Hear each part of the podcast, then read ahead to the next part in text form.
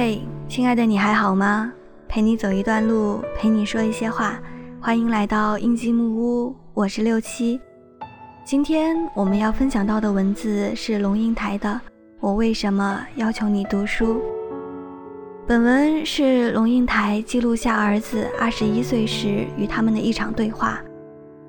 他写给儿子安德烈的一段话也在微信、微博上疯转。孩子。我要求你读书用功，不是因为我要你跟别人比成绩，而是因为我希望你将来会拥有选择的权利，选择有意义、有时间的工作，而不是被迫谋生。当你的工作在你心中有意义，你就有成就感；当你的工作给你时间，不剥夺你的生活，你就有尊严。成就感和尊严给你快乐。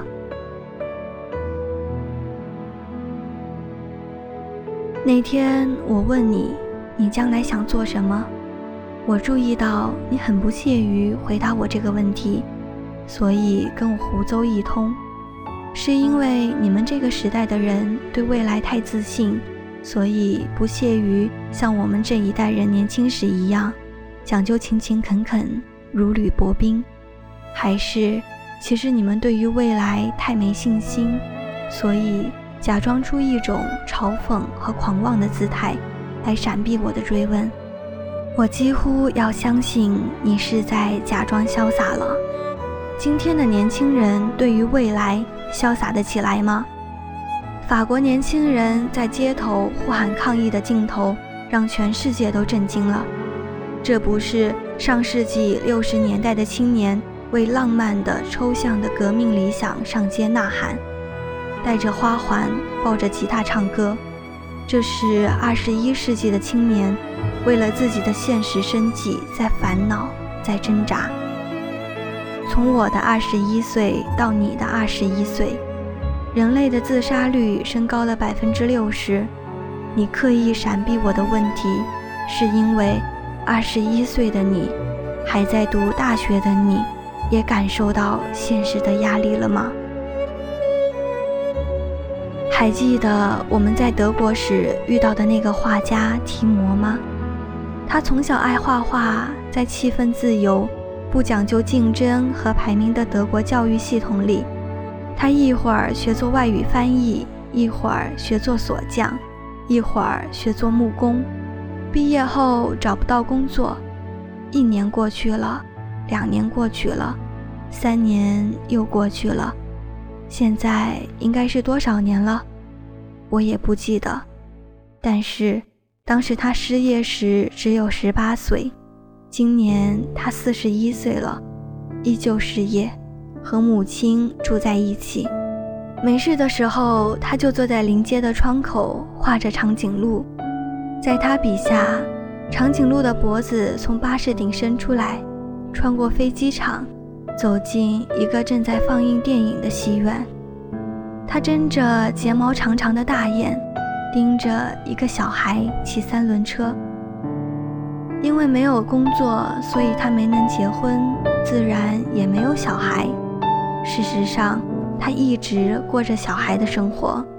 可是他的母亲已经快八十岁了。我担不担心你将来变成提摩？老实说，是的，我也担心。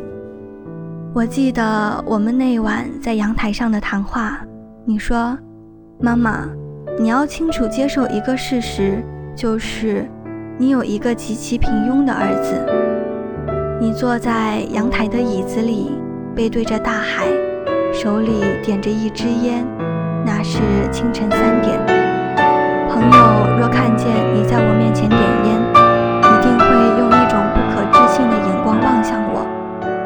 怎么能在母亲面前抽烟？你又怎么能容许儿子在你面前抽烟？我认真的想过这个问题。我不喜欢人家抽烟，因为我不喜欢烟的味道，更不喜欢我的儿子抽烟，因为抽烟可能给他带来致命的肺癌。可是，我的儿子已经二十一岁了，是一个独立自主的成人，是成人。就得为他自己的行为负责，也为他自己的错误承担后果。一旦接受了这个逻辑，他决定抽烟，我要如何不准许呢？我有什么权利或权威来约束他呢？我看着你点烟，翘起腿抽烟，吐出一团轻雾，恨不得把烟从你嘴里拔出来，丢向大海。可是我在心里对自己说：“请记住，你面前坐着一个成人，你得对他像对待天下所有其他成人一样。你不会把你朋友或一个陌生人嘴里的烟拔走，因此你就不能。”把眼前这个人嘴里的烟拔走，他早已不是你的孩子，他是一个别人。青年的成长是一件不容易的事情，大家都知道。但是要抱着你、护着你长大的母亲学会放手，把你当某一个程度的别人，也不容易啊。你哪里平庸了？我说。平庸是什么意思？嗯，我觉得我将来的事业一定比不上你，也比不上爸爸。你们俩都有博士学位。听到这句话，我有点惊讶。我几乎可以确定，我不太可能有爸爸的成就，更不可能有你的成就。我可能会变成一个很普通的人，有很普通的学历。很普通的职业，不太有钱，也没有名，一个最最平庸的人。你掐熄了烟，你会失望吗？现在我已忘了当时跟你怎么说的，说我不会失望，不管你做什么，我都高兴，因为我爱你，或者很不以为然的跟你争辩平庸的哲学，或者。很认真地试图说服你，你并不平庸，只是还没有找到真正的自己。我不记得了，但是我可以现在告诉你：如果你平庸，我是否失望？对我最重要的不是你是否有成就，而是你是否快乐。在现代的生活架构里，什么样的工作比较可能给你快乐？第一，它给你意义，你的工作不把你绑架，让你做工作的俘虏。第二，它给你时间，容许你去充分的体验生活。至于金钱和名声，哪里是快乐的核心元素呢？假如横在你眼前的选择是到华尔街做银行经理，或者到动物园做照顾狮子、河马的管理员。而你是一个喜欢动物研究的人，我就完全不认为银行经理比较有成就，或者狮子河马的管理员平庸。每天为钱的数字起伏而紧张而斗争，很可能不如每天给大象洗澡，给河马刷牙。当你的工作在你心目中有意义，你就有成就感。当你的工作给你时间。不剥夺你的生活，你就有尊严、成就感和尊严，给你快乐。我怕你变成画长颈鹿的提摩，不是因为他没钱没名，而是因为他找不到意义。我要求你读书用功，不是因为我要你跟别人比成就，而是因为我希望你将来拥有更多选择的权利，选择有意义、有时间的工作。而不是被迫谋生。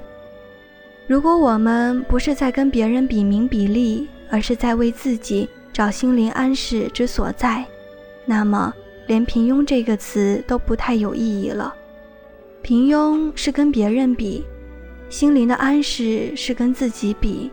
千山万水走到最后，我们最终的负责对象还是自己。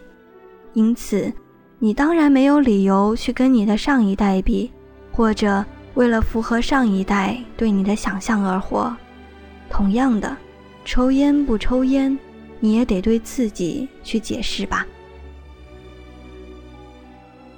今天的节目就到这里，我是六七，我在这里等你。